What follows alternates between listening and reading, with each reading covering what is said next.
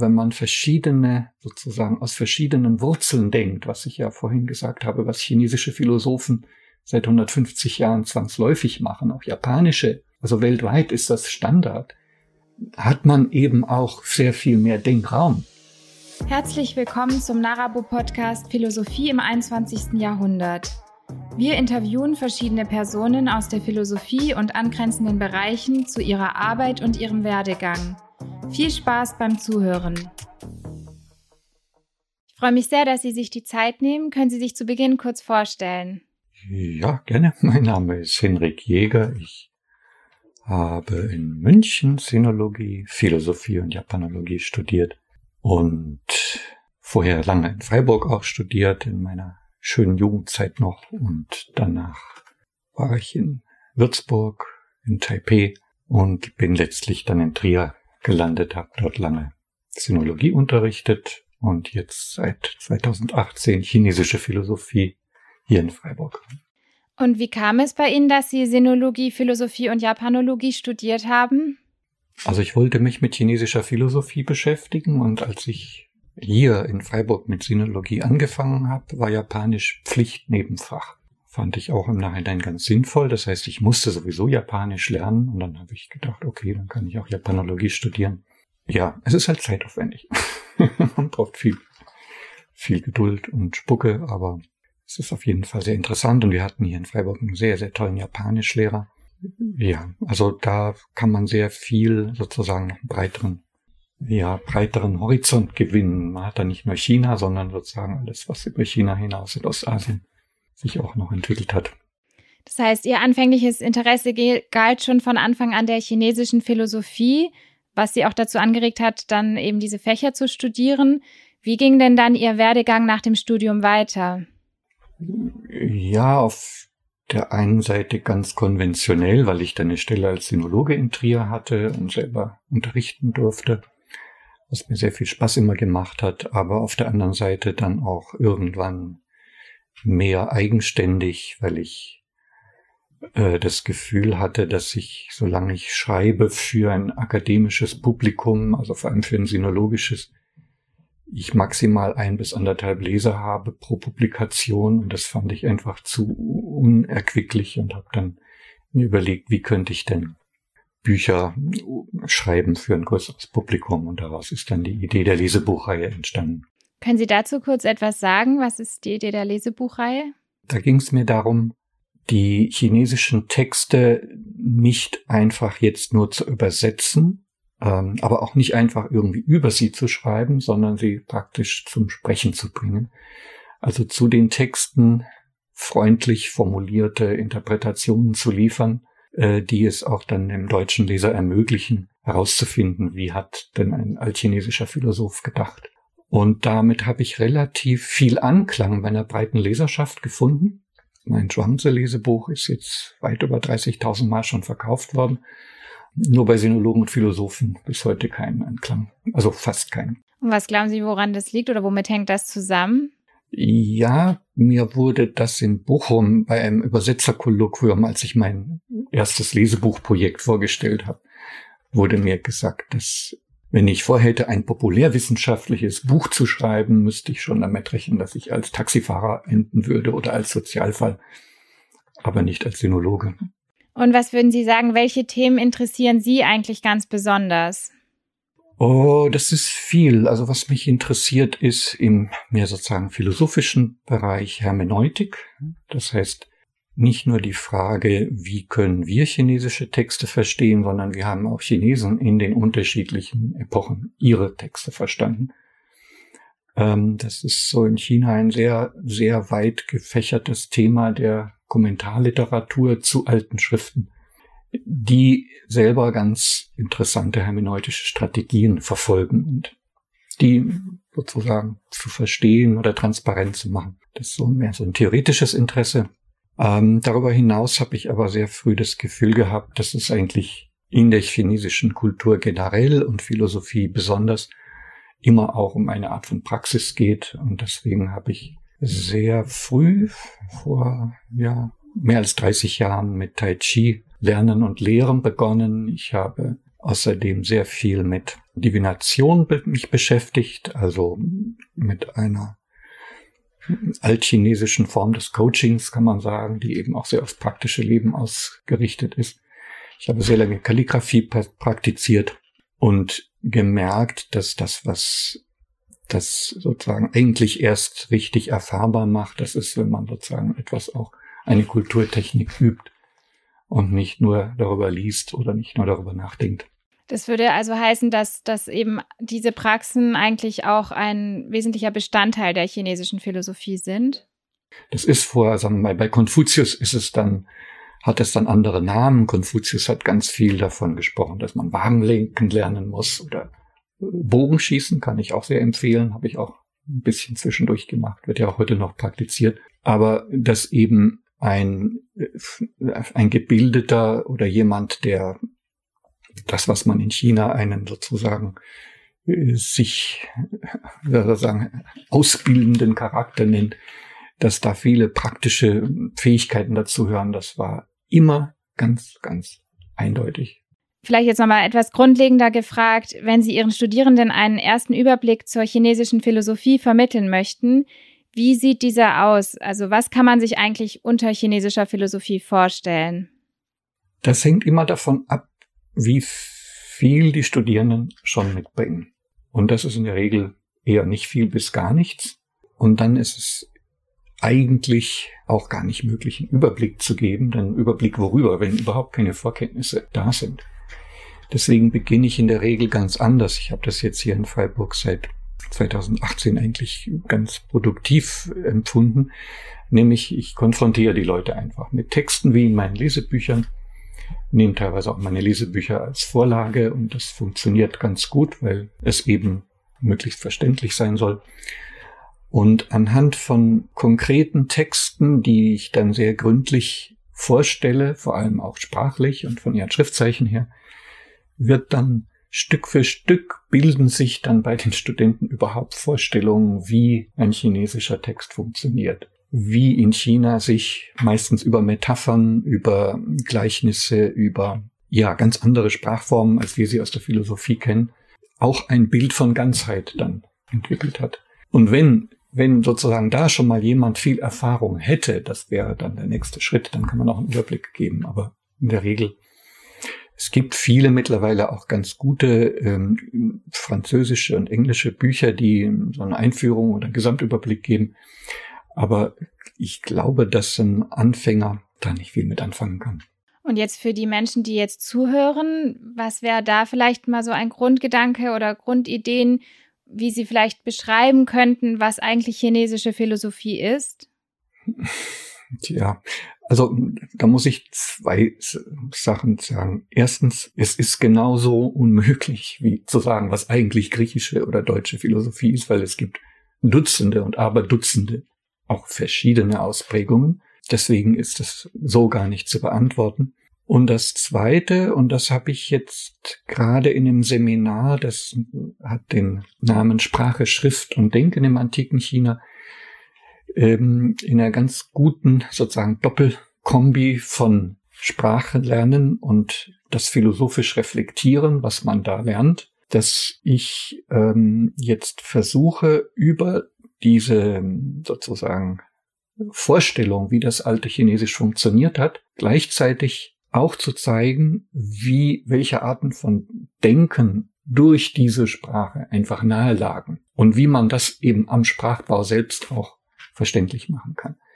Und das ist etwas, was natürlich für die Studierenden auch ziemlich viel Arbeit bedeutet, aber wo ich das Gefühl und die Hoffnung habe, und es ist jetzt auch hier am Institut geplant, das sozusagen auszuweiten, also mit Arabisch zusammen, sehen Sie hier, sozusagen sowas permanent anzubieten, dass man eben, wenn man Philosophie studiert in Freiburg, auch nicht nur jetzt das Mainstream-philosophische sozusagen Getriebe mitbekommt.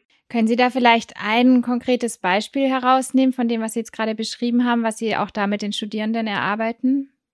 Ja, kann ich gerne.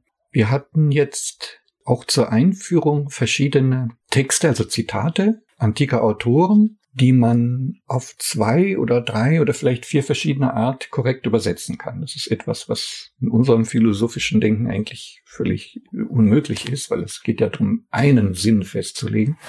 Aber für Chinesen ging es eigentlich gerade andersrum, möglichst viele Sinnebenen in einen Satz zu packen. Das war das philosophische Ziel.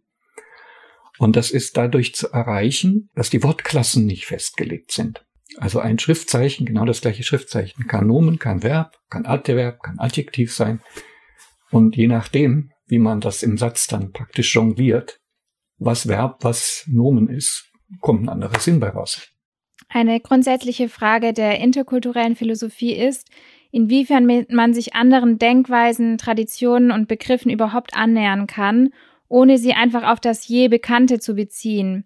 Wie gehen Sie damit um, wenn, sich, wenn Sie chinesische Philosophie an deutschen Universitäten lernen oder sich selber insgesamt auch mit chinesischer Philosophie beschäftigen? Ich glaube, es geht da um den sogenannten hermeneutischen Zirkel und der ist einfach gegeben. Das heißt, wir kommen da nie raus und das ist vermessen leider auch in der Sinologie sehr oft sehr verbreitet. Die Vorstellung, je mehr ich Fußnoten in meine Übersetzung schreibe, desto realistischer könnte ich abbilden, was ein Konfuzius dann gedacht oder gesagt hat. Und dann kommen wirklich, habe ich gelesen, kommen dann von Sinologen Übersetzungen raus, da sind zu jedem Satz 10 bis 30 Fußnoten. Zu jedem Satz. Und ich kann mir den Leser gar nicht vorstellen, der überhaupt Lust drauf hat, weil die, die wiederum in einem so verquasten Deutsch sind, dass das er also auch Deutscher gar nicht verstehen kann. Aber das soll dann das authentische Original darstellen. Das heißt, das ist ein, meiner Meinung nach ein Holzweg. Ich glaube, dass wir, deswegen habe ich sehr viel über Metapherntheorie geforscht und gearbeitet, im Übersetzungsprozess immer gleichzeitig auch in einem metaphorischen Prozess stehen. Also Metaphorein heißt auf Altgriechisch hinübertragen, ja, Übertrag. Jetzt ist zwar eine Metapher an sich in einer Sprachkultur erstmal mehr oder weniger klares Phänomen, aber zwischen den Kulturen begegnen uns, und gerade in der chinesischen Philosophie, sehr viele Metaphern, die man sehr wohl sozusagen von innen heraus erschließen kann, wenn man sich mit Metaphorik beschäftigt. Und je klarer mir eine chinesische Metapher ist, auch wenn ich sie noch vielleicht gar nicht übersetzen kann, desto klarer kann ich in ihrem Geist eine Übersetzung schaffen oder ein Verständnis schaffen. Und das ist etwas, was im Idealfall dann auch der deutsche Leser versteht weil ich dann praktisch im Geist der deutschen Sprache etwas neu erschaffe aus dieser Beschäftigung mit dem chinesischen Text. Und wäre es zum Beispiel so, es gibt ja auch verschiedene zeitgenössische äh, Philosophen in China beispielsweise, die sich sicherlich ja auch mit äh, der traditionellen chinesischen Philosophie beschäftigen. Ähm, würden Sie sagen, es ist dann eine andere Interpretation, die man dann vorfindet von ChinesInnen selbst, die ähm, beispielsweise jetzt diese Texte der alten chinesischen Philosophie auslegen, im Vergleich zu der Beschäftigung, die man vielleicht eher hier vorfindet? Oder inwiefern macht es Sinn, sich eben damit dann auch auseinanderzusetzen? Das ist eine gute Frage. Erstmal, es macht sehr viel Sinn, weil nämlich sehr vieles, was das moderne China seit 150 Jahren durchgemacht hat, immer auch in einer Auseinandersetzung mit dem Westen als sozusagen der bedrohenden, der kolonialisierenden, der alles sozusagen überschattenden Kultur ist und deswegen natürlich bei modernen Denkern und Interpreten diese ganze Auseinandersetzung mit dem Westen immer auch subkutan mit dabei ist. Das ist teilweise ganz grandios, das zu lesen. Also es gibt sehr bedeutende Denker seit Beginn des 20. Jahrhunderts in China, die hier, ich sag mal, noch unbekannter sind als die klassische chinesische Philosophie, äh, weil man sie eben genauso wenig als Realität oder als Gegenüber sieht. Denn um sie zu verstehen, müsste man sich überhaupt damit beschäftigen. Und weil das ja alles weitgehend nicht passiert, liest man die auch nicht. Aber das sind oft sehr, sehr interessante, kreative Denker, die auch im Umgang mit sagen, dieser Spannung zwischen Ost und West teilweise sehr viel Schöpferisches geschaffen haben. Also sehr viel kreativ weitergedacht haben, sozusagen, wie man alte chinesische Philosophie eben für die Moderne und in der Moderne sozusagen lebendig machen kann. Und das geht eben an uns im Großen und Ganzen auch ziemlich vorbei. Haben Sie da vielleicht ein Beispiel, was Sie da nennen könnten, um das noch ein bisschen präziser auszuführen? Ich nenne einfach nur ein Beispiel, das ist jetzt gar nicht so philosophisch bedeutsam, aber es finde ich jetzt politikgeschichtlich hochinteressant. Es gab bei der, in der Arbeitsgruppe, die die Declaration of Human Rights 1948 sozusagen mit allen Staaten der Erde zusammen vorbereitet hat, gab es einen konfuzianischen Gelehrten, der vor dem Hintergrund der Philosophie des Mencius, über den ich ein zweites Lesebuch geschrieben habe, die bei Mencius im dritten Jahrhundert vor Christus schon sehr grundsätzlich thematisierte Würde aller Menschen mit eingebracht hat in diese Diskussion und der bewirken konnte, dass der Text dieser Declaration nicht beginnt, alle Menschen sind gleich an Würde vor Gott, weil er gesagt hat, bei Mencius ist überhaupt kein Gott, aber der Satz ist genau der gleiche, der Sinn ist genau der gleiche. Das heißt, er konnte diesen monotheistischen, typisch westlich kolonialistischen ähm, sozusagen Beifügung aus dieser Declaration, ja, irgendwie konnte dafür sorgen, dass es einfach auch für die Chinesen gleichermaßen akzeptabel ist. Und so ist eben ähm, dann rausgekommen, alle Menschen sind gleich an Würde. Ob nun vor Gott oder vor was anderem, das konnte er praktisch. Und das finde ich sehr bemerkenswert, vor allem auch vor dem Hintergrund der Menschenrechtsdiskussionen, die wir gerade mit China die ganze Zeit führen und wo immer auch in China leider das so dargestellt wird, als ob sie selber da gar keine Tradition für hätten, was natürlich die kommunistische Partei auch gründlich versucht hat, aus dem Bewusstsein zu löschen, aber das ist eben falsch.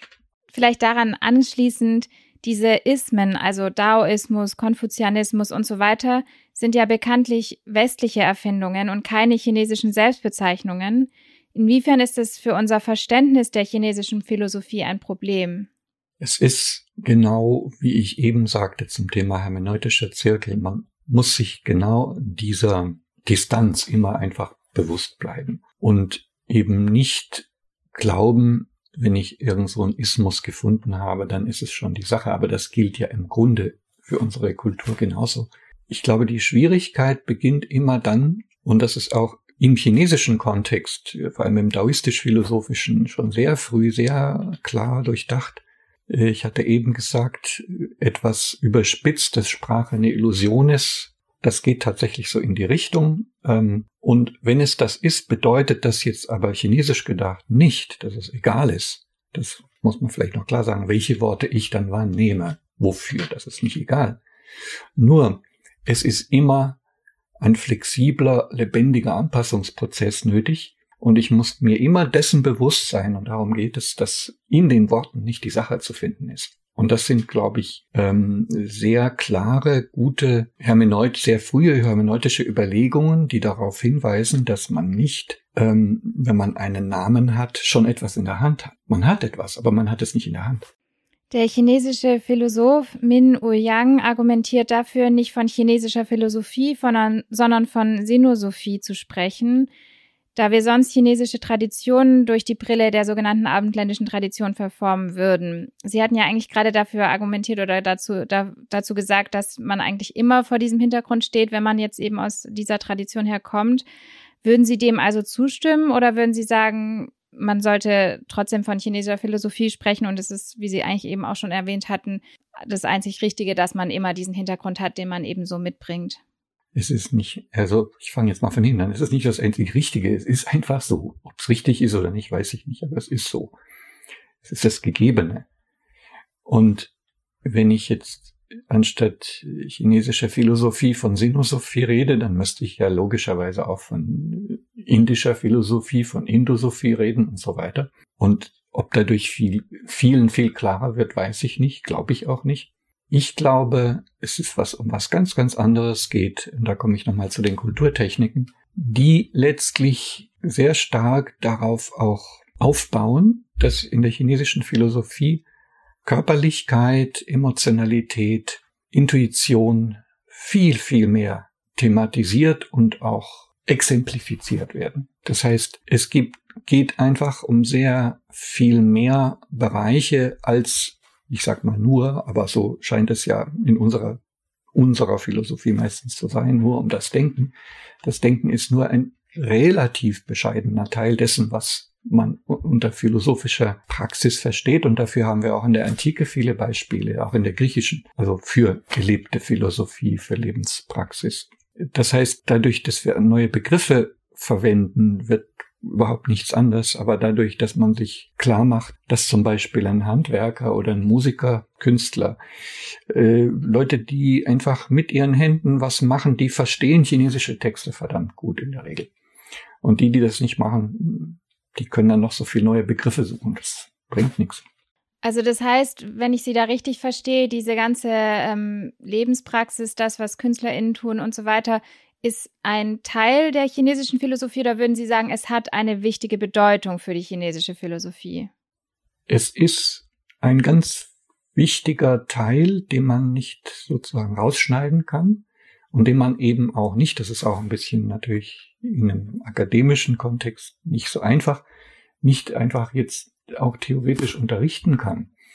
Das stößt an seine Grenzen, aber ich habe jetzt ähm, auch, das ist einfach ganz toll, doch relativ viele Studenten auch gehabt, die eben auch in praktischen Bereichen tätig sind, auch künstlerisch tätig sind. Ich habe länger in Hildesheim auch chinesische Philosophie gelehrt. Da ist ein besonders tolles Konzept, dass man auch Kunstfächer direkt mit Philosophie kombinieren kann.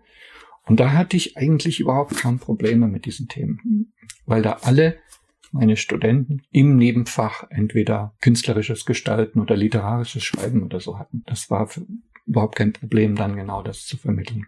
Nun ist es ja so, dass die chinesische Sprache doch drastisch verschieden ist zu den europäischen Sprachen. Würden Sie sagen, wenn man sich jetzt mit chinesischer Philosophie auseinandersetzen möchte, dass es wichtig ist, auch wirklich die Sprache zu lernen und zu können?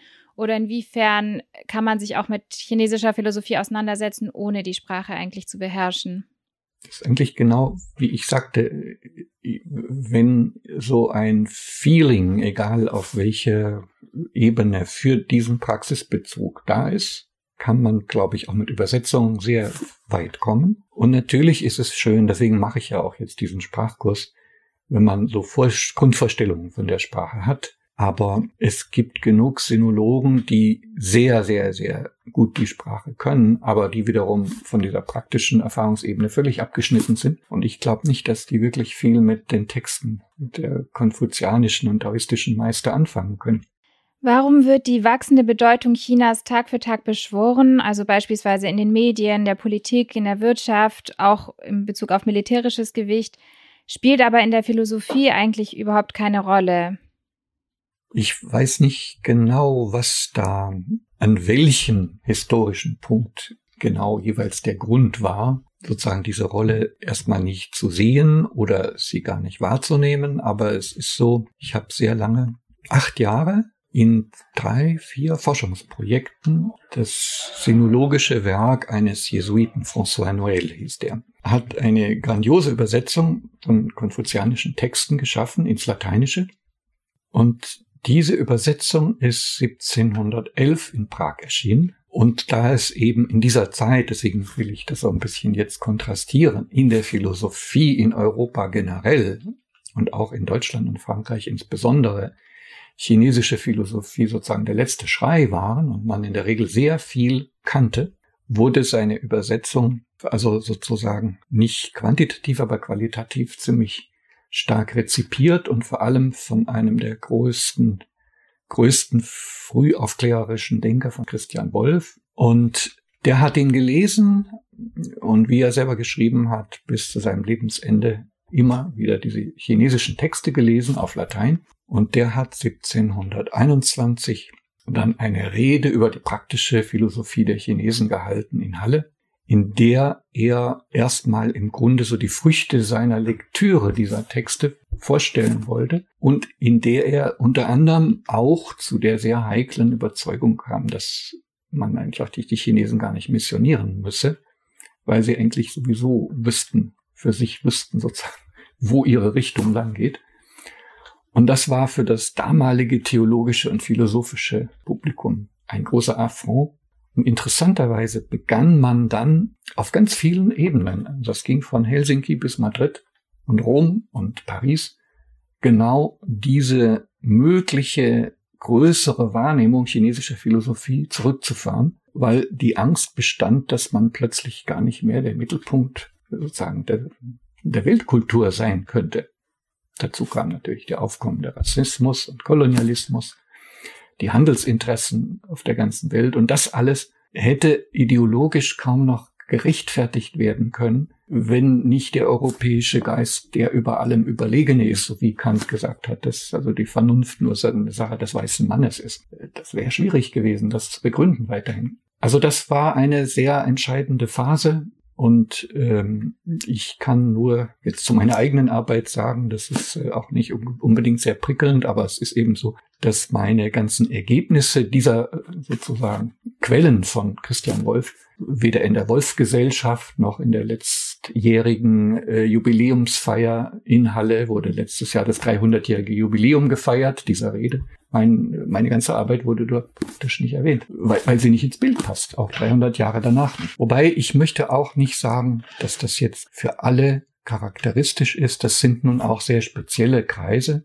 Es gibt auch mittlerweile ganz tolle andere Kreise, die interkulturelle philosophische Gesellschaft. Es gibt ganz großartige Arbeit, die Rolf Elberfeld in Hildesheim macht im Bereich der Japanisch, japanischen Philosophie und ihrer Vermittlung.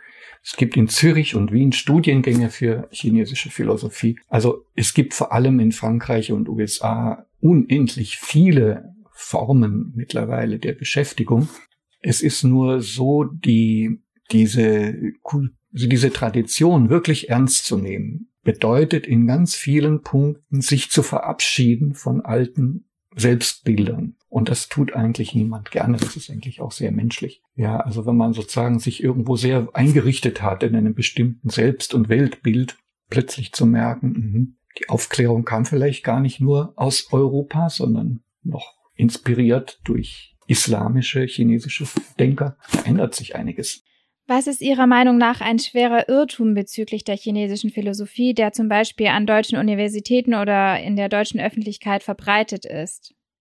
Also ich glaube, es gibt ganz viele Irrtümer, wobei ich jetzt Irrtum, ich, ich würde, ich, ich würde, ich würde mal, ich, mir fällt kein, doch wertfreieres Wort wäre für mich Zweifel. Und der wissenschaftliche Zweifel ist ein ganz, ganz großer Wert. Wenn es dann einen Zweifel gäbe, zum Beispiel über diesen Begriff chinesische Philosophie oder über was weiß ich welche Themen und man sich dann mit dem Zweifel auseinandersetzen würde, dann wäre es ja ganz produktiv. Ein Irrtum ist es, glaube ich, in dem Moment, in dem man nicht mehr oder nicht mehr, überhaupt gar nicht erstmal beginnt, sich mit den Fakten zu beschäftigen. Denn die Fakten sind, dass wir es hier mit einer sehr, sehr vielschichtigen und verzweigten Kultur haben, deren Kontinuität und deren, ähm, ich sag mal, auch Eigenart in vieler Hinsicht ja völlig unabhängig sich von uns entwickelt hat. Und das war auch, glaube ich, für die Frühaufklärer der Schock zu sehen. Ah, wir sind ja gar nicht die Einzigen. Das ist so ungefähr für die gewesen, wie wenn wir heute endlich mal das außerirdische Leben finden würden. Mensch, die haben es ja auch geschafft und wie haben sie es denn geschafft und vielleicht sogar viel besser. Kein Klimakatastrophe und nichts, sondern die gehen und so weiter, ja. Also, das heißt, das war ein wahnsinniger Schock im 17. Jahrhundert zu sehen, die sind ohne Gott und ohne Kirche und ohne Begriff von Wahrheit und so, haben die wunderbar eine sehr, sehr hochentwickelte Kultur entwickelt und das einfach, einfach nur auszublenden, wie es eben aber sozusagen im Grunde bewusst seit den 1730er Jahren geschieht. Äh, das finde ich erstmal vom, vom, vom historischen her sehr unredlich, äh, weil es eben eine Ausblendung ist. Und ich finde es auch vom pädagogischen her sehr unredlich, weil im Grunde immer neue Philo sozusagen Generationen von Philosophiestudenten dann in einem völlig verdrehten historisch-philosophischen Bild aufwachsen. Und mit verdreht meine ich, dass sozusagen es so getan wird, als ob es praktisch jetzt nur dieses ja, philosophisch bedeutsame Europa oder griechische Antike gegeben habe. Und es gibt auch jenseits von China, das wird auch jetzt in vielen guten, interessanten ähm, Veranstaltungen, die gerade Rolf Elberfeld oder auch Nadja Germann hier mit betreuen und äh, sehr intensiv da propagieren. Es gibt natürlich auch noch japanische, indische, koreanische, afrikanische, lateinamerikanische Philosophie. Also viele, viele, ja, Denkwege, die, von denen wir natürlich nicht alles wissen können, kann niemand. Aber dass man zumindest sozusagen paradigmatisch mal mitbekommt im Studium, aha, es gibt was ganz anderes und wie gehe ich denn damit um? Wie kann ich mir das erschließen? Das würde helfen. Man würde sich vielleicht viel Geld sparen, die armen Manager, die dann nach Shanghai müssen, später auf interkulturelle Trainings zu schicken, weil die schon mal Begriff hätten. Bevor ich Ihnen jetzt noch ein paar persönliche Fragen stellen möchte, würde ich Sie gerne noch fragen, ob Sie vielleicht noch irgendwas zu diesem ganzen Thema von sich aus sagen möchten. Ja, ich möchte gerne noch ein weiteres Buch kurz vorstellen. Das ist, das hat den merkwürdig klingenden Titel These Bones Shall Rise Again. Ähm, das habe ich erst selbst vor, naja, ich glaube fünf, sechs Monaten entdeckt. Und das ist für mich selbst auch eine sehr anspruchsvolle Lektüre, die ich aber jedem, der, sage ich mal, der möglichst grundlegende Vorstellungen gewinnen will und der sich da sozusagen wirklich reinbeißen will, sehr empfehlen kann. Es geht hier drum, um die Frage, wie eigentlich chinesische Schrift und damit auch chinesische schriftliche Äußerung und Reflexion begonnen haben. Und das wird anhand von Schildkrötenpanzerknochen, der ist hier eine abgebildet, erklärt. Die hat man 1899 in China ausgebuddelt und war, seitdem ist es sozusagen ein riesiges Forschungsgebiet, das hier auch kaum thematisiert wird, weil man sich damit noch viel weniger und selbst ich als Sinologe habe lange davon nichts gewusst.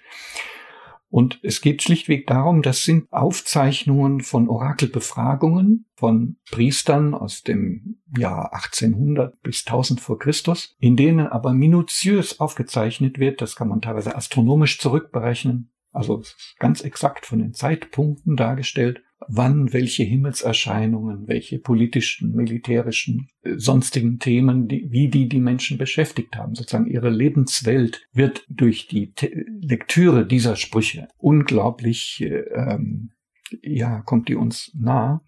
Und man, und das ist so der, der Grund, warum ich das empfehle, man kriegt dann in diesem Buch großartige Hinweise, wie sich die spätere Sprache und das Denken daraus dann weiterentwickelt haben.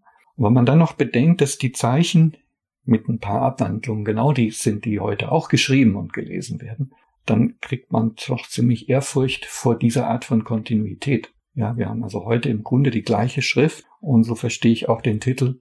Die Idee ist, dass das, was sozusagen auf diesen Knochen vor 3000 Jahren niedergeschrieben wurde, auch später irgendwann wieder uns beschäftigen wird. Und brillanter und klüger als dieser David Catley habe ich das bisher noch nicht gefunden. Also wenn man da wirklich einsteigen will, auch das spezifisch andere, das wird hier auch immer im Kontext zur babylonischen und altgriechischen Kultur dann kontrastiert, wie sich da Schriften und Denken entwickelt haben. Da kriegt man einen richtigen Einblick in die Anfänge.